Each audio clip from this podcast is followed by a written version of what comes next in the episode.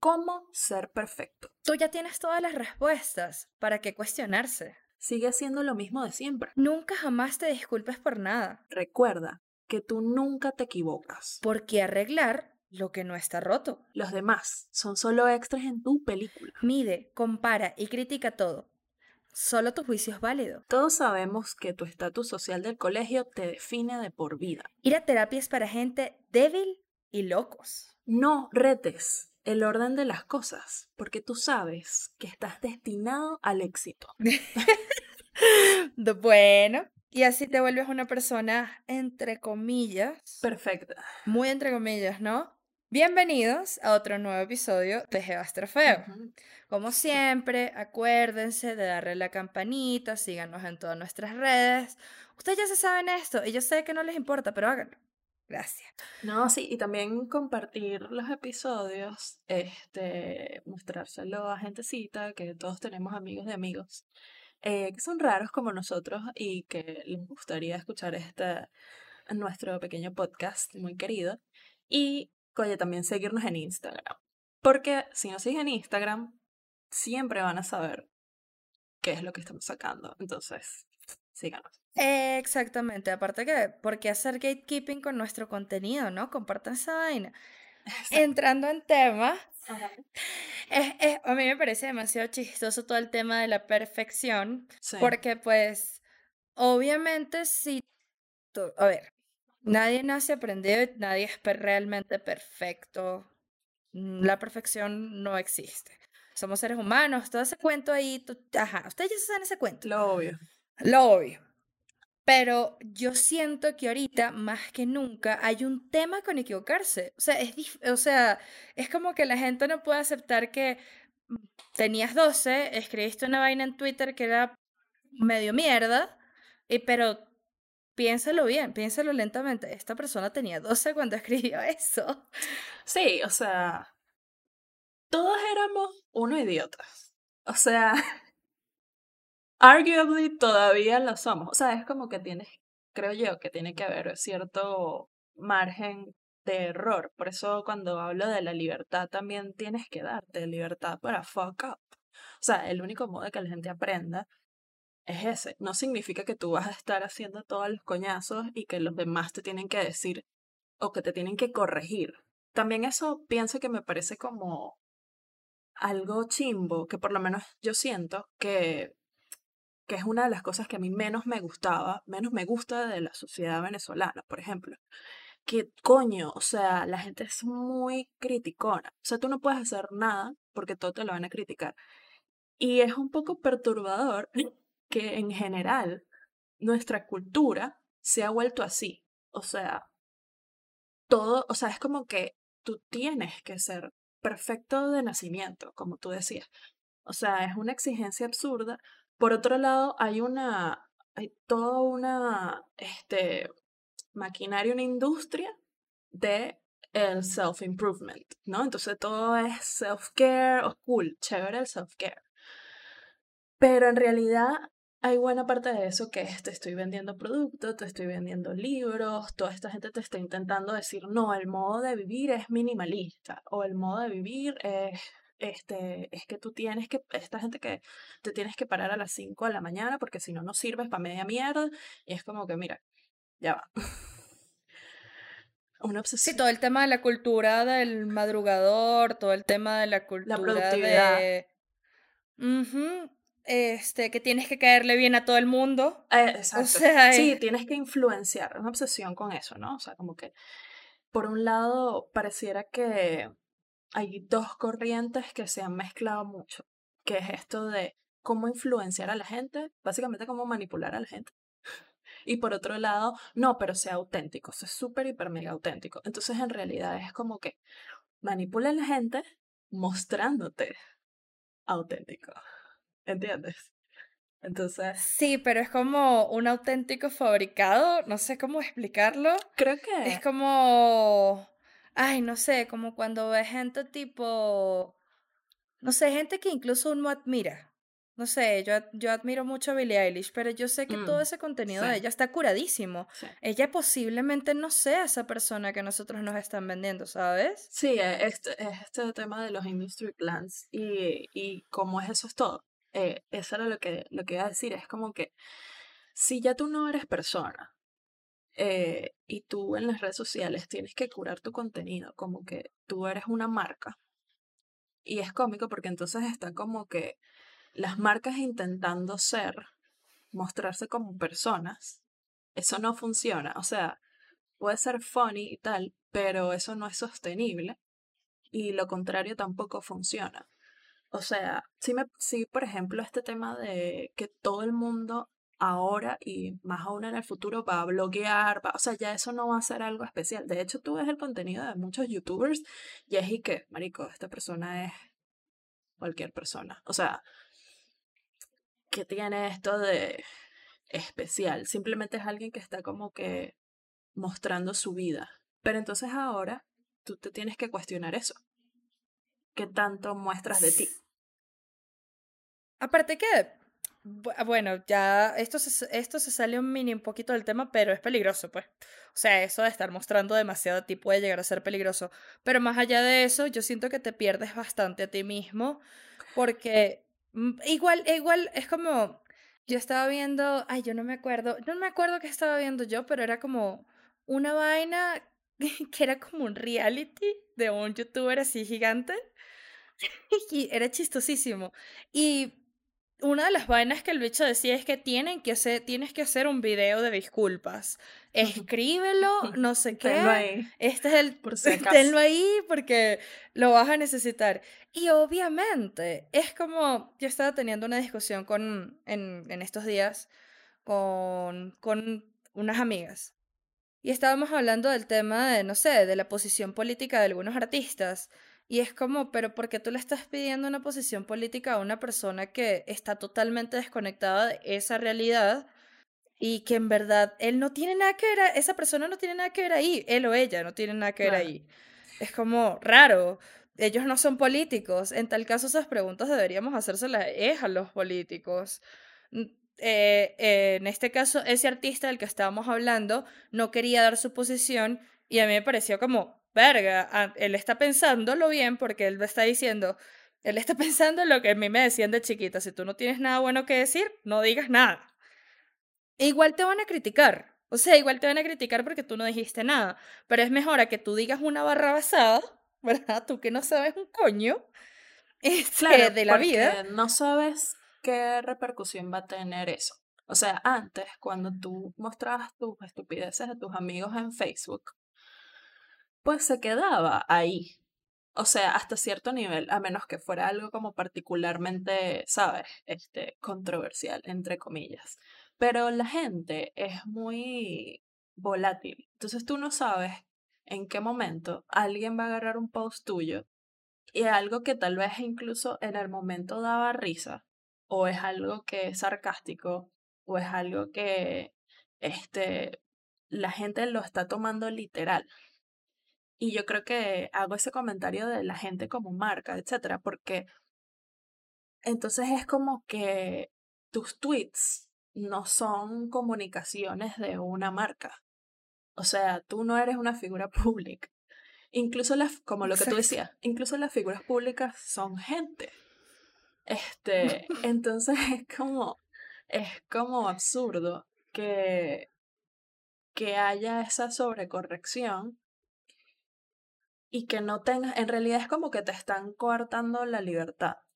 Ojo, hay muchas cosas de libertad de expresión que es como que está bien que la gente te responda. Eso yo me parece que está bien. Pero hay una, es como un outrage, un outrage completamente eh, exagerado por ciertos temas, como ese tipo de cosas. Como que si está pasando un conflicto o está pasando X cosa, entonces es como que la persona que habla se, o no habla, o sea, tú puedes cagarla hablando o no hablando, imagínate. Tú te conviertes en el chivo expiatorio de todos los pecados del Internet. Y es como, mierda. O sea, Y bueno, nuestro tema de hoy es todo lo que hemos cambiado. Eh, sí, porque, a ver, ni Victoria ni yo somos las mismas personas cuando nos conocimos. De hecho, a mí me gusta mucho nuestra amistad. Ay, mira qué lindo. Ah, ese, em, a mí me gusta mucho nuestra amistad porque yo siento que hemos crecido juntas. Total. O sea, no es como... Y creo que nos hemos apoyado en momentos donde, verga, la vaina se ha puesto confusa y lo que siempre digo que, verga, la deconstrucción es no solamente de las ideologías de género, sino de otras cosas. Eh, entender tus sesgos sociales, de dónde nacen tus pensamientos, tu cultura, em, la razón por la que piensas. Em, y eso creo que lo hablamos un poquito como en el episodio de la libertad, que habría que entender todo eso como para saber tu, tu, tu posición ante la vida. Sí, como que, bueno, ¿quién soy yo? ¿Para dónde voy? Todo ese tipo de preguntas, pues. Pero más allá de eso, tú, uno igual se ha ido, yo siento que, por ejemplo, nosotras nos hemos ido corrigiendo un montón y posiblemente algunas cosas que hemos dicho en el podcast cambiemos de opinión 100%. en algún momento. O sea, no es como que, ay, si estas evas dijeron esto y, y nos casamos con esa idea. No, para nada. Cero. O sea, uno no está casado con nada al, final del día, menos mal. No, uno no está casado con ninguna idea y más bien, uno más bien está abierto como a recibir otras ideas e ir cambiando de opinión con el tiempo, ¿sí? Como que verga, es uno, uno se va evolucionando a sí mismo, pero la tienes que cagar primero. Tienes que haber dicho un chiste chimbo, pero darte cuenta que si dijiste un chiste chimbo, eso es parte de tu cambio. Sí, o sea, yo, creo que, o sea, si a, si a nosotros, vamos a decir, nosotros que somos la gente que mayormente consume contenido, ¿no? Que tal vez es una gente que no está muy interesada y que quiere ser influencer, etc. Pero entonces tú te das mm. cuenta de que ya la vaina se ha convertido en lo que tú decías. Y que la cago entonces te tienes que disculpar de un modo que la gente quede satisfecha con la vaina. De hecho, debería, o sea, como una guía de cómo disculparse, etcétera. Sí. Y entonces, o esperar que el escándalo, eh, que la gente se le olvide el escándalo, porque tú sabes que van a pasar muchas otras cosas en el mundo.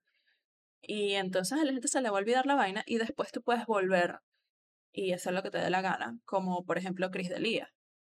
Este, entonces, ese tipo de cosas, eh, yo creo que a veces uno las ve o las juzga harshly y no necesariamente te pones en, los, en, el, en el lugar de esa otra persona. Pero es porque tú entiendes y te das cuenta, no todos, pero sí te das cuenta que hay una buena parte de esa gente que lo está haciendo por el cloud, que lo está haciendo pero sí es bueno al menos como llevarlo a tu vida. O sea, se nota cuando tú solamente estás disculpándote falsamente versus cuando tú de verdad estás haciendo cambios. Sí, por eso uno dice como que las acciones valen más que las palabras, ese tipo de dichos que algunos están bien, otros están mal, pero ese en específico es como que tú ya empiezas a entender qué acciones reales está haciendo esa persona para decir, verga, yo la cagué, me voy a informar de esto, este, pues voy a seguir creciendo porque, o, o incluso ya algunas personas la cagan a un punto en que dicen, verga, yo no me había dado cuenta que la estaba cagando así, creo que es hora de que yo vaya a terapia porque tengo unos problemitas allí que tratar para dejar de ser esa persona. Claro. ¿Sí? Pero eso es algo que viene de ti de, la persona que lo está haciendo. Ojo. Es, tan, es imposible pedirle a la gente que cambie porque sí. Exacto. No, y, y además que por lo menos uno dice la terapia porque, digamos, es el modo de avanzar un poquito más rápido. Pero al final del día, o por lo menos yo siempre soy una persona enfocada en eso, o sea, en mejorar por mí. Lo que hizo la terapia por mí es que lo hice más rápido, ¿entiendes? O sea, en un año avancé lo que iba a avanzar en, en tres años. Pero no es como que, ¿entiendes? Es como que uno está en constante cambio, pero tienes que tú de verdad este, ponerte para eso por ti mismo. Si tú estás cambiando para este, mostrarte de cierto modo o, sabes, como que nunca, nunca vas a llegar a esa meta, nunca vas a lograr esa validación, porque las, los trends siempre están cambiando. ¿Entiendes? Entonces antes habría como cierto estándar que tú puedes decir, bueno, yo quiero ser famoso, adorado, qué sé yo, lo que tengo que hacer es salir en la televisión. Y el modo de salir de en la televisión es, por ejemplo, o sea, seamos blunt, o sea, eh, tú te paras las tetas, tú estudias comunicación, te paras las tetas, conoces a X persona que te da la oportunidad o vas y haces, y haces tu taller de, de animación, bla, bla, bla, lo logras, tienes tu mérito, obviamente. Pero digamos, es en un modo tradicional de hacer las cosas. Ah, eso era lo que tú tenías que hacer para entrevistar a, a una gente famosa. Ahora. Ahora no. No, tú puedes tener un canal de Twitch. y de repente estás entrevistando a una gente arrechísima.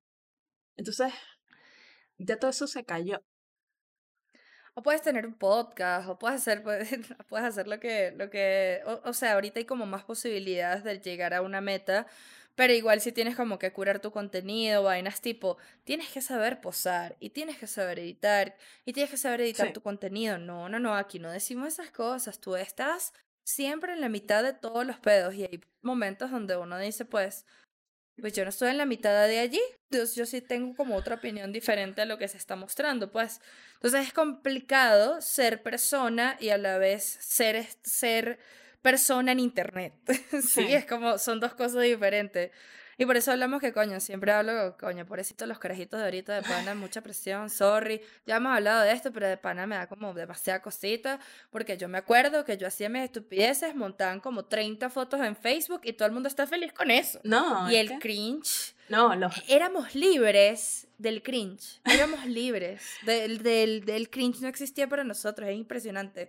Yo creo Justamente estaba hablando con una amiga de eso y es verga, es maravilloso. Lo que pasa es que, o sea, sí, era un poco como un territorio que nadie conocía, entonces es como que tú vas como pushing los límites de la vaina cada vez más.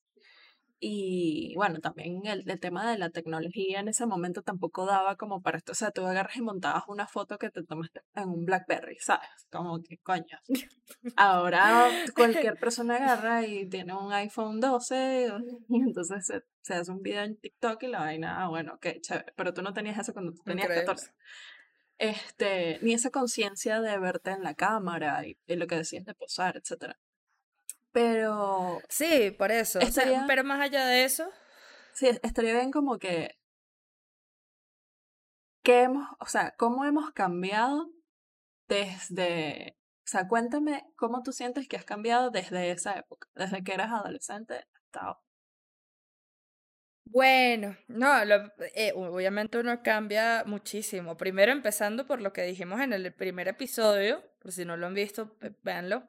Perdón, pero sí, véanlo porque hay unas animaciones que yo hice que están bonitas, ¿vale? Vean la vaina. También escúchenlo. Este, pero, más allá de eso, eh, pues yo primero era como súper María José. Era también súper pick me. Es que yo realmente, y de hecho no es que he dejado de serlo, eh, ustedes me ven acá hablando de temas muy feliz y tal, pero yo en core he sido una persona muy insegura toda mi vida toda mi, por miles de razones que no quiero hablar acá, pero la cosa es que yo era muy, muy, eh, sobre todo en la adolescencia, era como súper insegura y pues no tenía como una voz propia, como que seguía demasiado la corriente en esa época y pues ya ahorita es como que I stand my fucking foot down on the ground, o sea, ya no, pero justamente por eso. Sí, exacto, justamente por eso, porque era como que tenía que ajustarme a demasiadas cosas sociales, o sea, por mi religión, por, mi, por cómo es mi familia, porque mi familia, ¿saben? La gente de bien, pero mi familia es súper la gente de bien. y, eh, yo los quiero mucho y los aprecio y valoro muchas cosas de ellos, pero coño, es súper gente de bien y es como, por ejemplo, también era una persona súper criticona súper, súper Es que yo creo que cuando eres adolescente, primero lo que decía de nuestra cultura es, o sea, para una criticadera, pero también cuando tú eres adolescente hay algo así como de que tú no tienes eh, como parámetros de la valoración. Entonces todo es criticable y como no tienes identidad ni nada, no te conoces. Entonces yo diría que obviamente es un pelo tóxico eso, pero se habla mucha mierda que tú, o sea, 10 años después tú ni te acuerdas de esa vaina. O sea, claro, uno sí tiene como que tener cuidado de no ser un aso. O sea, eh, está bien decir la verdad o lo que tú piensas, pero no hay necesidad de, de insultar a nadie ni meterse con nadie, etc. Yo, yo creo que pasa también, por lo menos cuando yo era adolescente, era como muy feisty. Yo era mucho, mucho más feisty a los 16 que lo que soy ahora. Este, y creo que era en respuesta a, a eso, porque siempre he sentido bastante desdén por esa, por la criticadera, el chisme, la vaina. Este, y cuando tú te muestras así, como que eres una persona fuerte, la gente te echa mucha mierda. Eh, y es, coño, es fuerte. Sí. Es fuerte. Sí, sí, sí. O sea, sí me, esas cosas pasan, me pasan ahorita, pero más bien es raro porque ya en la vida adulta es como que la gente valora eso. Ya, obviamente la vida no es como en el colegio. Y gracias al universo, la vida no es como en el colegio.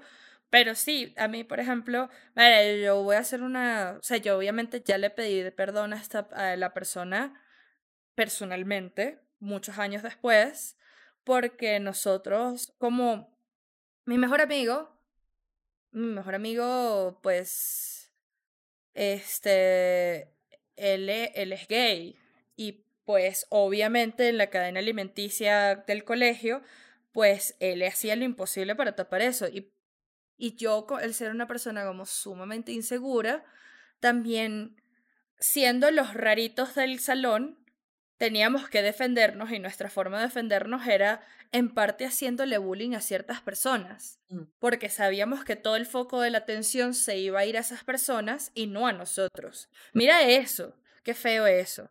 Verga, y de pana, pues, cuando le pedí la disculpa a esa persona que era como nuestra comidilla y fue demasiado chimbo, en verdad, eh, lo hice de corazón porque, verga, en parte le jodimos un poquito la vida a esa persona.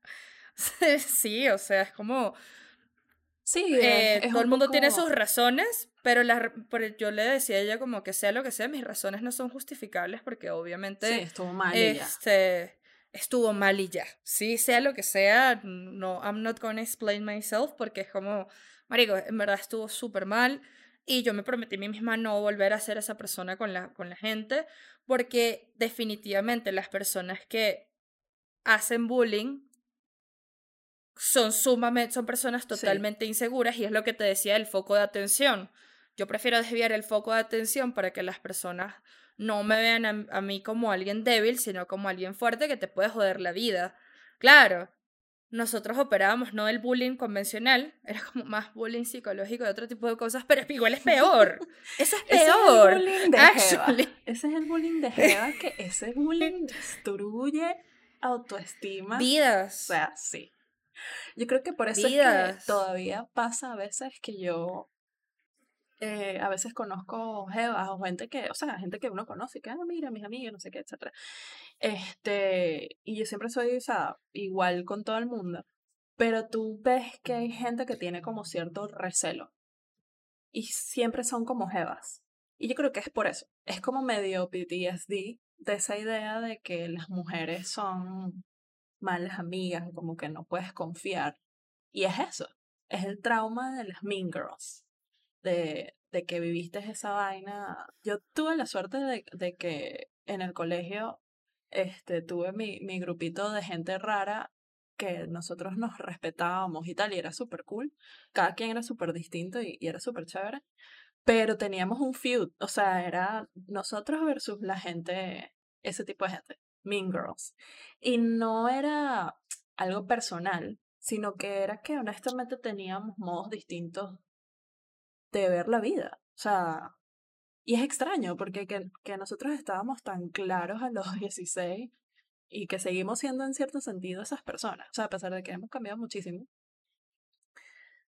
hay, yo sí creo que hay ciertas cosas que, que se quedan, que es como tu, tus es que tu esencia no se va. Exacto. O sea, tu esencia no se va. Lo que puedes ir es como mejorando y aprender cosas y desaprender algunas cosas. En la parte de desaprender, verga. Por ejemplo, a mí me tocó desaprender demasiadas vainas que sí de clase social.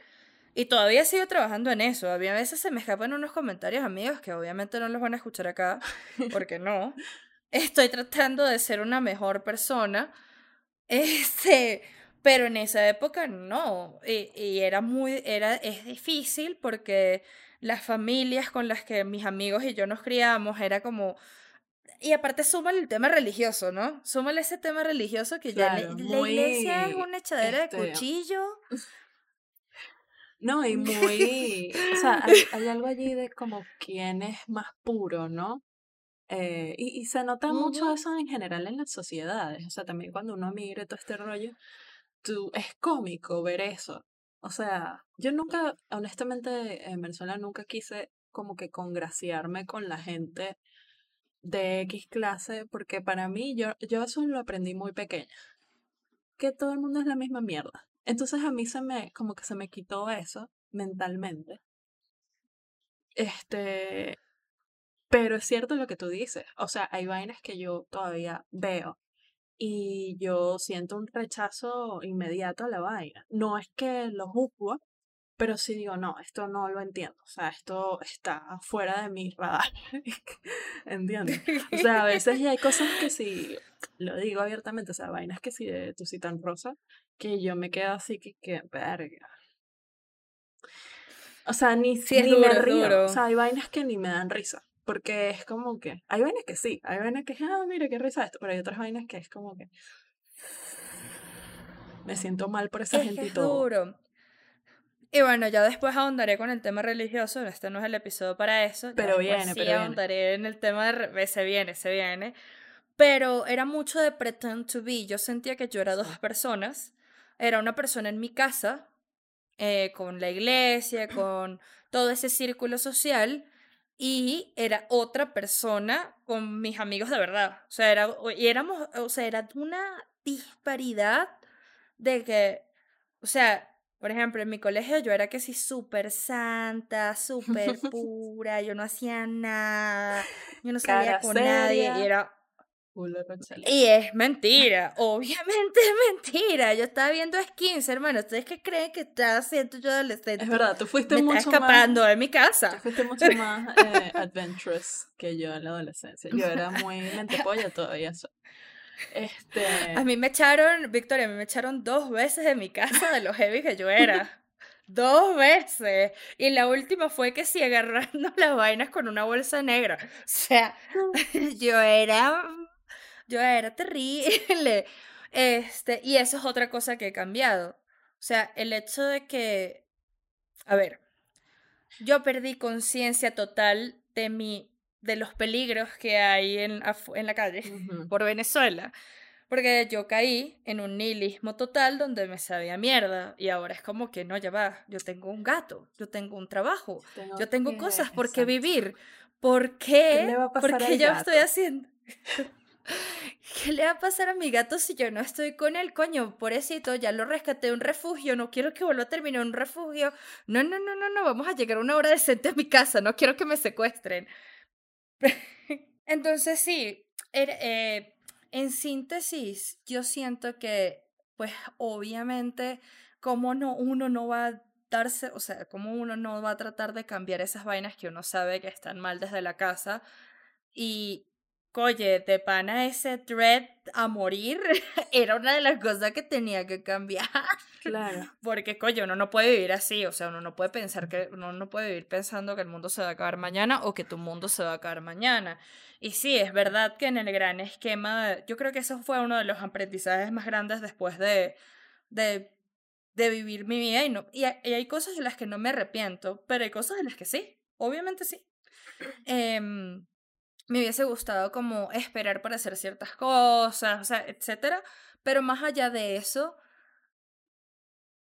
¿cómo como no vas a ver, o sea, es como no permitirse también ver la vida en, en retrospectiva y decir, verga, yo creo que esto no, o sea, se puede, puedes hacer lo que se te dé la gana sin tratar de estar muriendo todos los días y también entender una vaina que, bueno, igual uno vive en Latinoamérica y te pueden mm. pasar cosas, no porque la situación venezolana sea una mierda prácticamente, no, significa que uno está totalmente seguro en un país.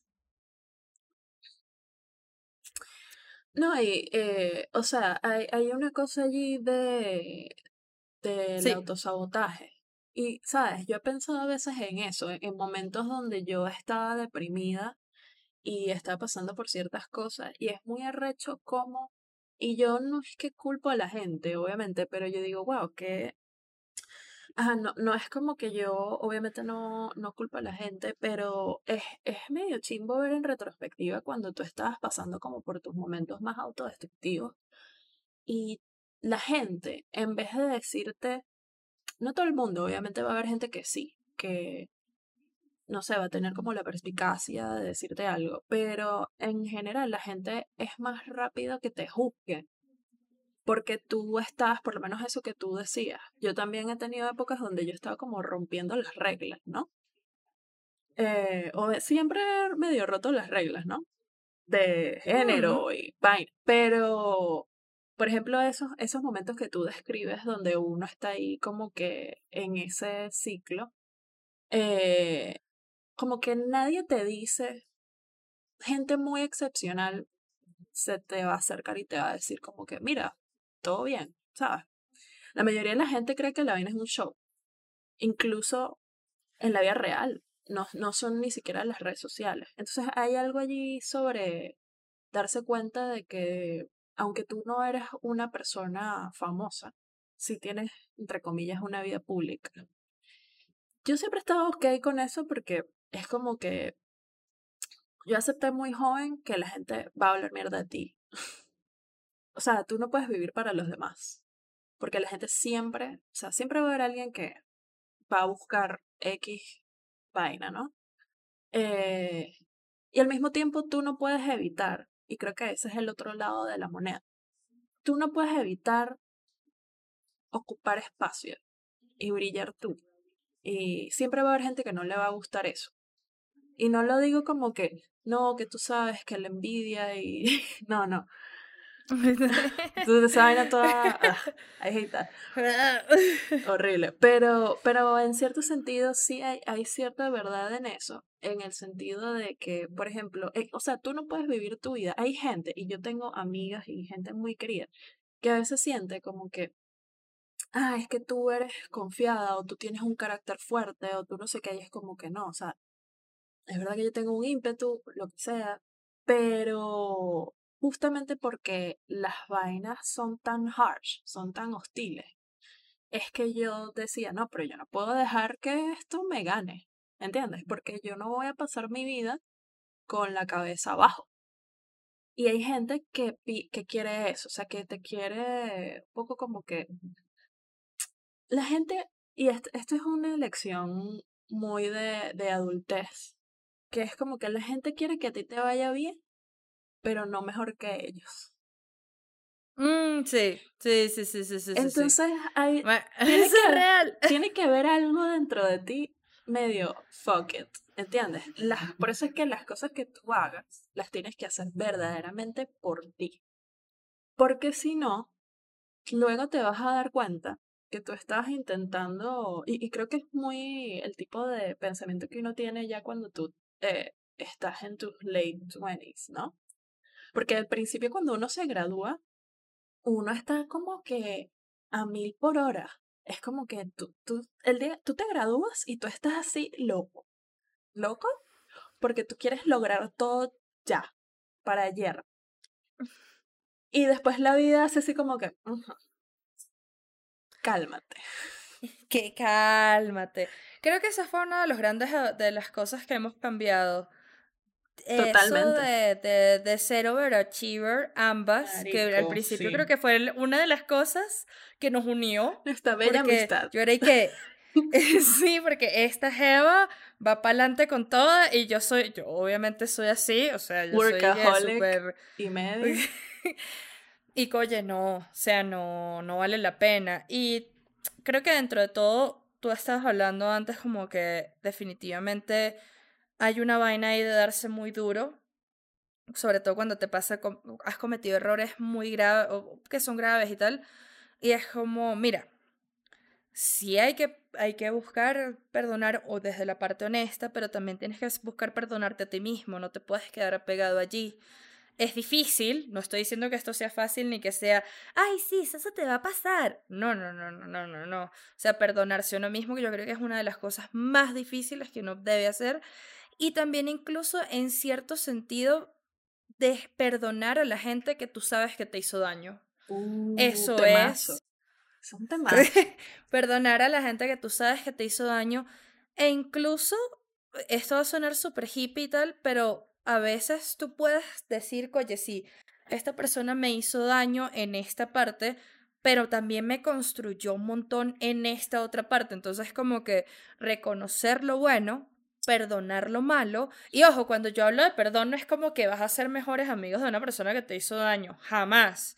Tú puedes perdonar a alguien, y esto sí se los digo de corazón, y eso es algo como que yo he cambiado mucho, yo soy una persona muy dura para perdonar, y es como que tú me haces algo y yo más nunca, o sea, posiblemente la yo de hace dos años o la yo desde hace un año, más nunca hubiese hablado contigo, más nunca te hubiese dicho nada, más nunca este, ni siquiera hubiese buscado la conversación, ¿sabes? Como que no hubiese buscado ese momento. Le da Ahorita hay como grados. Claro, uno le da oportunidad a la gente y es como que, bueno, tú fuiste un becerro, pero vamos a ver si fue a propósito o no. Si fue a propósito, es que, o sea, yo ahí sí soy así como que cortar con bisturí. O sea, es que. Y, ah, no, totalmente. Y totalmente. es que hay casos que sí. No, claro, y, y es como que y, y yo siento que también eso, eso es una lección en general, que llega un momento donde tú te das cuenta como que, ¿por qué yo estoy entreteniendo estas situaciones con estas personas? Y, y pasa, o sea, a veces tú conoces gente con las que puedes tener o no cosas en común o con la que la puedes pasar chévere y tal. Pero tú tienes que entender que esos no son tus amigos. ¿Entiendes? Incluso hay gente que dice, no, pero es que mis amigos son mi familia y no sé qué. Tú dices, ajá, pero ¿cuáles de esos amigos de verdad son tus amigos? Exacto, de verdad son tus hermanos. O simplemente es como codependencia, ¿sabes? Este. porque hay gente donde uno le pasa bien y ya. Pero yo siento que más allá de, de, gente que, lo no perdón, gente que no quiere cambiar también. O sea, nosotros nos tocó, o sea, ya mucha gente le tocó cambiar por el tema de migrar, ¿no? Este, y se rompen como muchos nexos y también, este, inevitablemente eso iba a pasar como en la adultez.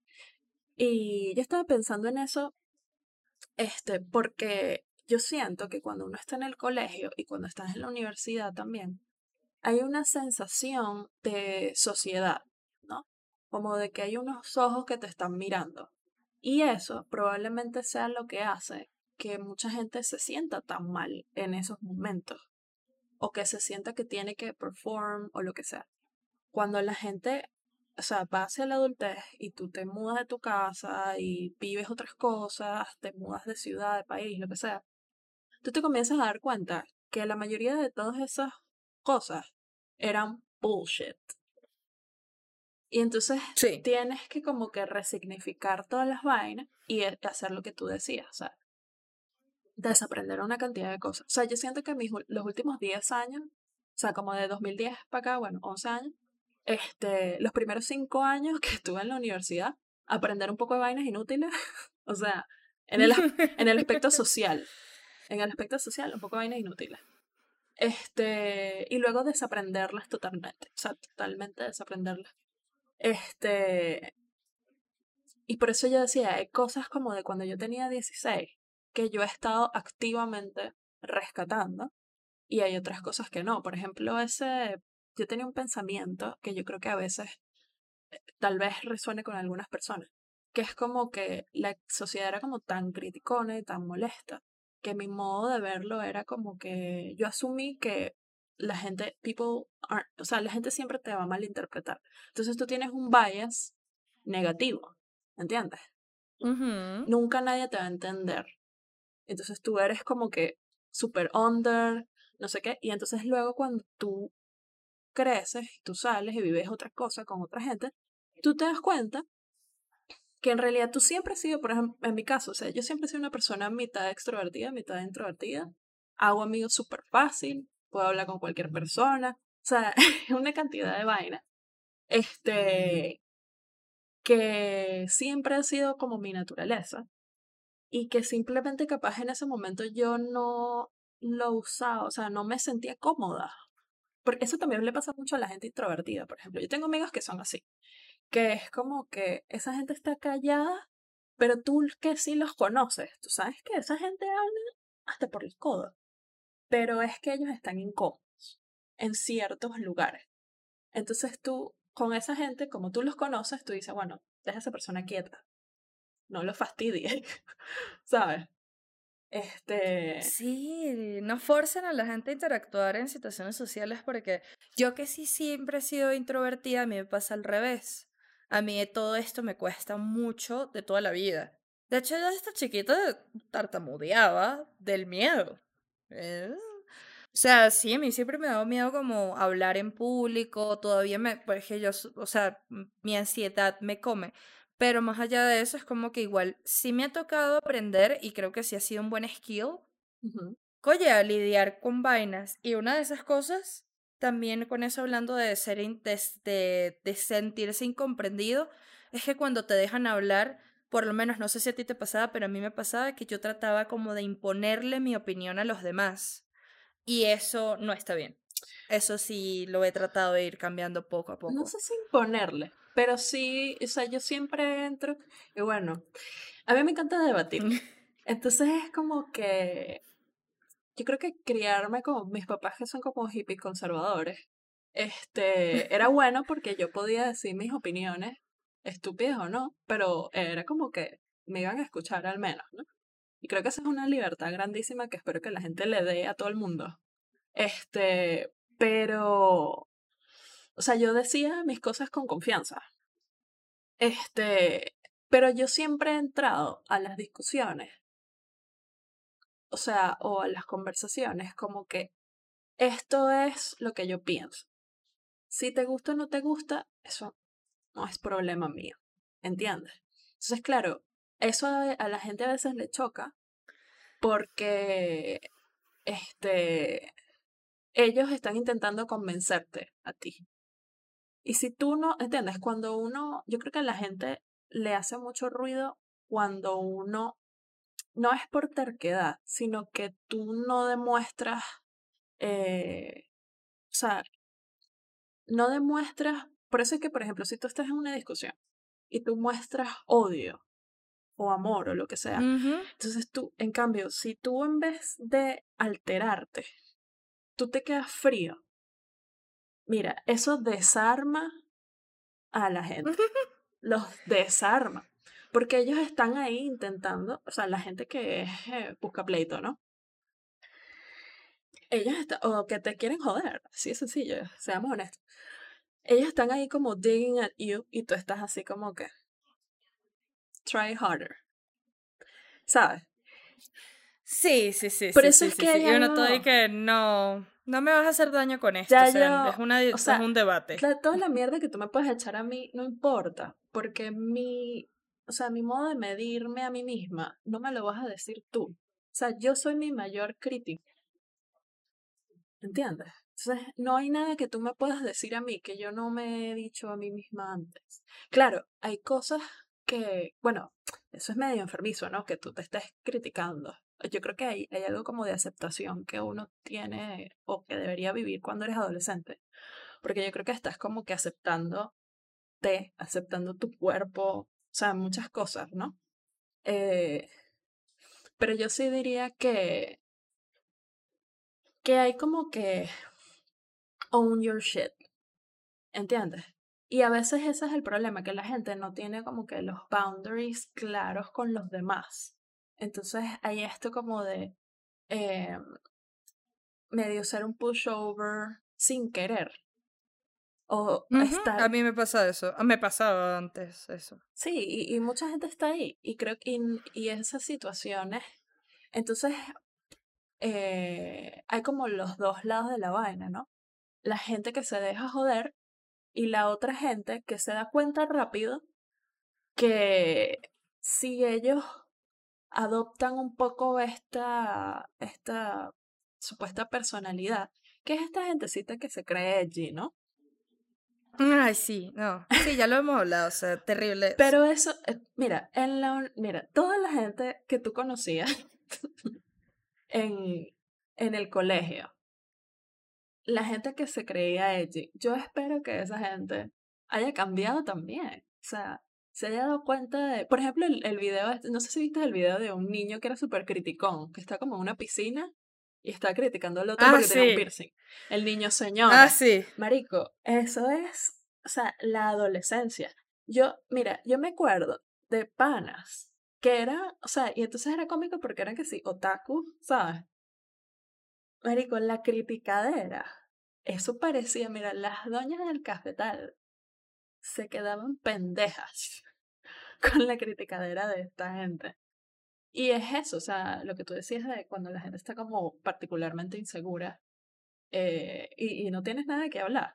O sea, yo, uno también en algún momento dice unas estupideces, pero nunca con... Eso sí, o sea, yo nunca he dicho como que vainas eh, con mala intención. Creo que hay una diferencia ahí bastante grande. Ahí es donde te tienes que revisar. Que es como... No, exacto, porque eso, por ejemplo, si yo, yo, yo como antes juzgaba mucho, ahorita mis amigos, yo tengo una norma y es como que, marico, o sea, tú tienes que haber hecho, algo muy terrible y no es que te voy a juzgar, sino como que te voy a decir, mira, eh, creo que la cagaste, creo que tienes que asumir las consecuencias de tus actos, sí, mm. sea lo que sea, pero más allá de eso, creo que llegar a juzgar a la gente así de una cuando te están contando algo muy personal, verga, eso es horrible, eso, eso eso no está bien. Eso no está bien. Eso mata y también como que mata mucho la confianza porque al final tú lo que quieres con tus amigos o con tu familia o whatever o con tu pareja es que existe esa confianza de que yo te puedo contar cómo me siento con algo sin que eso sea, sin que tú vengas a mí a, pol, a policing me. Sí, como que, ay, que qué vuelas tú, que siempre, que no sé qué. Oye, no es la idea, no es el punto. También la gente, eso también te muestra respeto porque cada quien tiene su responsabilidad. ¿Entiendes? Entonces no es como que hay, o sea, no es como que hay santos y demonios, sino que hay gente y la gente a veces la caga y todos estamos como que allí. Pero también es bueno eso, o sea, el tema de la responsabilidad y darse cuenta, o sea, yo creo que ahí e, está bien eh, como que darle o darse la oportunidad de conocer a la gente está bien, pero al mismo tiempo también hay cosas donde uno, eh, yo creo que por ejemplo en las amistades, y es, es extraño, pero yo siento que yo soy, siempre he sido muy exigente en las amistades. Este, en el sentido de los valores. O sea, están las amistades normal y están las amistades. Este, y esa gente sí, para mí es súper importante como que haber tenido la suerte de tener esa gente que es de verdad, este, no es que compartimos todo, porque no, somos personas completamente distintas, pero yo sé que esa gente es gente buena. Entonces, esto suena como medio tonto, pero yo creo que es importante. O sea, incluso dentro de, eh, dentro de esos cambios que uno está haciendo ahora, cuestionarse. Que mira, esos amigos que tú tienes son gente buena. O sea, tú confiarías en esa gente. Importante saber eso. Vainas así, o sea, a veces uno se le olvida, como que las cosas como más básicas. Y al final del día, o sea, ya como para ir cerrando, yo siento que de todas las cosas que creo que he podido aprender, primero, bueno, obviamente a respetarme a mí misma, a respetar. O sea, he aprendido como a respetar mi cuerpo, he aprendido a respetarme mucho como persona, pero pero yo siento que lo más importante que yo, por ejemplo, he aprendido que soy una persona que naturalmente yo no soy empática en lo absoluto con la gente, con nada. Coño, sí he aprendido a ser empática con las personas. Y pues son errores uno lo habla como desde aprendizaje, o sea, como que aprendizajes, pero al final uno sabe que son errores que uno ha cometido que lo han llevado allí.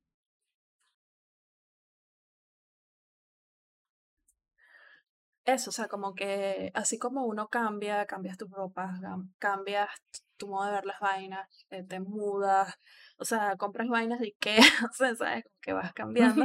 Así también tienes como que hacer limpieza de todo.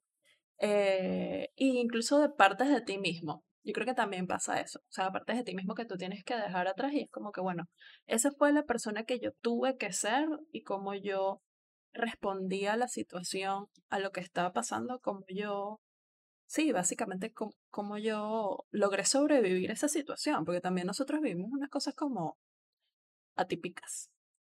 Este, y eso fue lo mejor que pudimos hacer.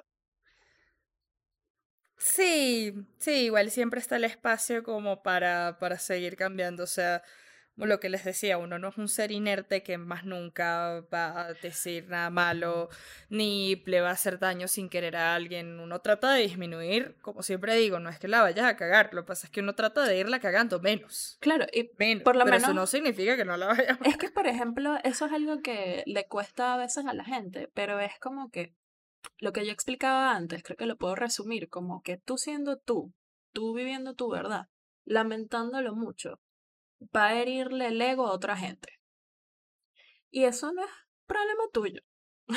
o sea, ahí. Ahora, que tú lo hagas deliberadamente, eso sí ya, ya es otra cosa.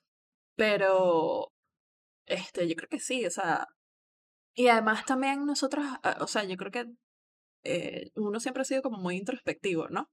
Pero, o sea, con este tema de la pandemia, otra gente que no, que nunca se detenía a pensar en sus cositas, ahora lo está haciendo.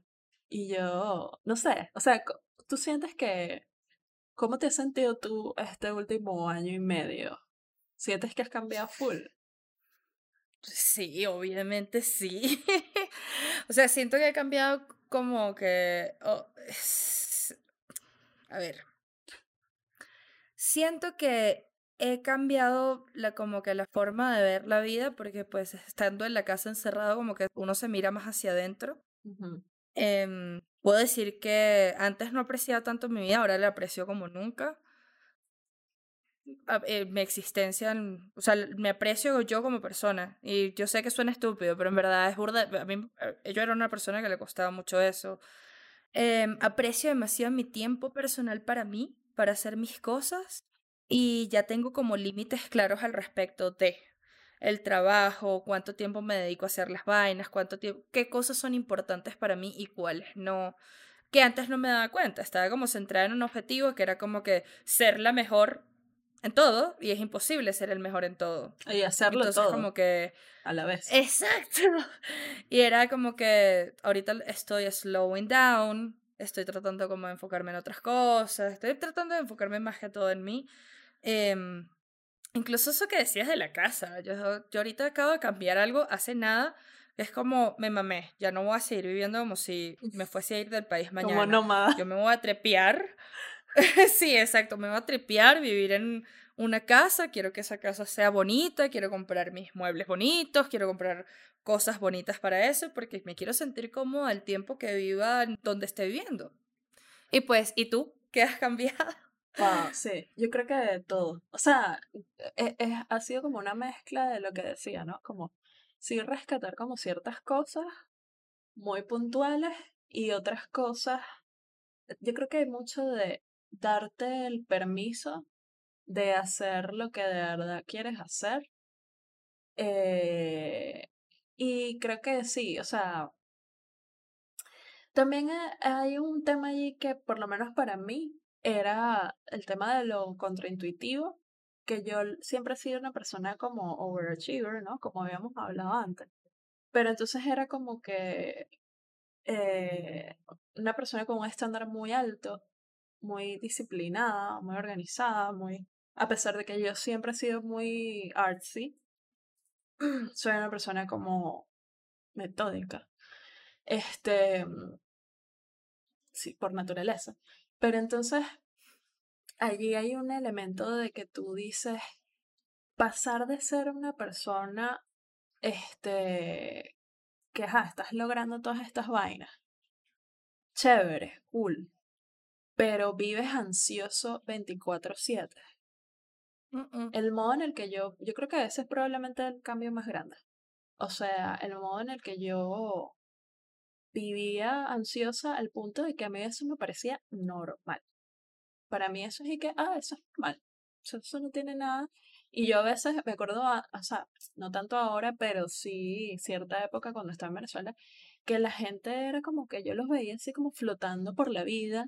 Y yo y que, esta gente, y uno así nadando contra corriente, pero, o sea, pero a todo dar, a todo dar, nadando en contra de todo. Y eso, eso en cierto sentido yo lo agradezco. O sea, hay cosas allí de que son muy mías de mi personalidad, que es como que yo siempre voy a estar en contra de ciertas cosas, que no, no me voy a dejar llevar. Pero por lo menos eso que tú decías, o sea, tu tiempo, conocer tus propios límites, descansar, descansar, marico. Tomar agua. Ah, bueno, no, yo me lo veo tomando agua 24/7, pero pero es ese tipo de cosas, o sea, comer eh, a las horas y todo ese tema. Este, hay una cantidad de vainas que tú tienes que entender como que mira tu cuerpo para funcionar y tu mente necesita que tú hagas estas cosas. ¿Es fácil reconciliar esas cosas con, el, con la vida moderna? No, no es fácil. No. Pero este, tú tienes que buscar el modo de optimizar tu tiempo. Entonces, claro, yo siempre fui como de esa persona que piensa como que work smart. Y eso es algo que siempre apliqué en el trabajo. Y creo que lo comencé a aplicar en general en la vida. Y ya ahí es como que, ah, ok. Pero, este, yo creo que muchas de las respuestas están ya en ti. ¿Sabes? O sea, yo a veces veo gente, este, que me parece cool que lean vainas y tal, y cool, chévere. Pero esta es una opinión muy personal. Yo siento que hay más verdad en, en las obras, o sea, las obras literarias, en la ficción, o sea, siento que hay como más vainas allí, al menos desde mi perspectiva, como vainas más universales que aprender, que alguien que te diga que tienes que seguir este método para y hasta millonario antes de los 30, porque, o sea, este, hay, hay un como un... Ya ahí estoy contigo. Sí, hay, totalmente. Hay como un pragmatismo medio pendejo ahí, que es como que no, ya va, o sea, primero optimiza tu vida, pero no es que hay un método para eso. Hay cosas que ya tú sabes, solo que tienes que escucharte. Hay un poema de Anne Sexton que dice eso, ¿no? Como que listen hard, o sea, es, como acércate a tu, a tu alma y listen hard. Y eso está bien. O sea, a veces, eh, capaz por eso fue que la pandemia sirvió un poco para eso. O sea, no la pandemia en sí, sino que la gente estuviera en su casa. Eh, porque es como que, bueno, realmente, ¿qué estamos haciendo? A mí, por ejemplo, de pequeña siempre me encantó Alice en el País de las Maravillas. A mí, el, el conejo blanco, esa vaina de perseguir el tiempo, a mí eso me jodió de por vida. Yo dejé de perseguir el conejo blanco hace, así, que sí, hace un año. o sea, es real. Este, pero sí, yo, yo siento que eh, veo la vida completamente distinta y entonces tú comienzas a sentirte, o sea, porque hay una cosa como de lo, cuando tú logras cosas, tú dices, ah, soy feliz porque logré esto y aquello y lo otro, y acumulas logros pero no eres feliz. O sea, no te sientes bien la mayoría del tiempo. No, no, es que a veces, por ejemplo, eso, mí, eso también lo, lo, estoy tratando lo estoy tratando de cambiar todavía, no es como que estoy ahí todavía. Pero a mí me pasa que para mí mis logros no son importantes. Yo no disfruto mis logros, para nada. O sea, es como que, ah, bueno, sí, era como que lo tenía que hacer porque lo que tenía que hacer y eso, pues sí, en mi mente metódica, en mi mente capricorniana metódica, es como, pues para que voy a celebrar este logro. Si eso era lo que, sí, sí, si yo hice un buen trabajo, pues obviamente esto era lo que iba a pasar, ¿sabes? No tengo nada que celebrar acá. Y eso es una mierda, eso es una mierda. Estoy tratando de cambiar eso porque, coño, hay cositas que sí hay que celebrarse uno mismo. No, y, y por ejemplo... Disfrutar en el momento cuando lo estás haciendo. Sí, eso de disfrutar el camino, más que eh, eh, eso es real, no, no joke, like true, beta, en serio. true, pero, pero sí, ya para finalizar, me encantaría que nos contaran, bueno, que, en qué sienten... Que han cambiado. Que, que, en qué han cambiado, cuáles, cuáles son las cosas que aprendieron. Y lo que decimos, pues, errores de humanos. e incluso me atrevería a decir que cometer errores te lleva a ser mejor persona. Si, siempre te mantienes como estático ahí y no te pasa nada en la vida, pues no vas a cambiar mucho. Sí, creo que hay que fallar mejor. O sea, eso. Fallar desde un lugar cada vez más auténtico. Entonces es como que tú vas como sharing todas estas cosas y cutting out all the bullshit hasta que eres, llegas como al nirvana de ¿Sabes? Como que llegas a la vaina y este. En realidad las cosas son mucho más sencillas de lo que. Y, y eso también es otro aprendizaje. Que uno cuando es muy overachiever, es como que le agregas extra steps a las cosas. Y que bueno, si yo logro esto, entonces esto y aquello y lo otro y ta, ta, ta, ta, entonces te tienes que revisar a ver qué de esas cosas son cosas que tú realmente quieres versus vainas que tú piensas que tienes que lograr. Porque, Tener. Sí. Que, que serían nice to have, pero a quién coño le importa. Y después tú vas ahí como un estúpido y lo logras y es y que a nadie le importa esto, ni siquiera a ti. ¿Sabes? y después es que, ah, ok, ya. Listo. Entonces, nada. Entonces, nada, así que este, nos encantaría que nos contaran. Les hacemos, como siempre, el último recordatorio de que denos like, síganos en Spotify, síganos en Instagram, en Twitter también estamos. Ah, en Apple Podcast. En Twitter, en Apple Podcast, en Anchor, donde quieran. Yo creo que estamos casi en todas las vainas de podcast que hay. Entonces, nada, síganos, compartan nuestro contenido y nada, cuéntenos por ahí eh, qué cosas este, sienten como si les gusta aprendido. Y si les gustan estos episodios introspectivos también. Está bueno siempre. Ah, sí, buenísimo saber eso. buenísimo eso. Estamos súper abiertas al feedback porque la idea, como, como les dijimos en este episodio, es seguir cambiando y mejorando nuestro contenido. Nada, bye bye. nada de eso de nunca cambie. Fuck that. No, no, no. Oh, ahora sí. That. Bye. ahora sí, bye.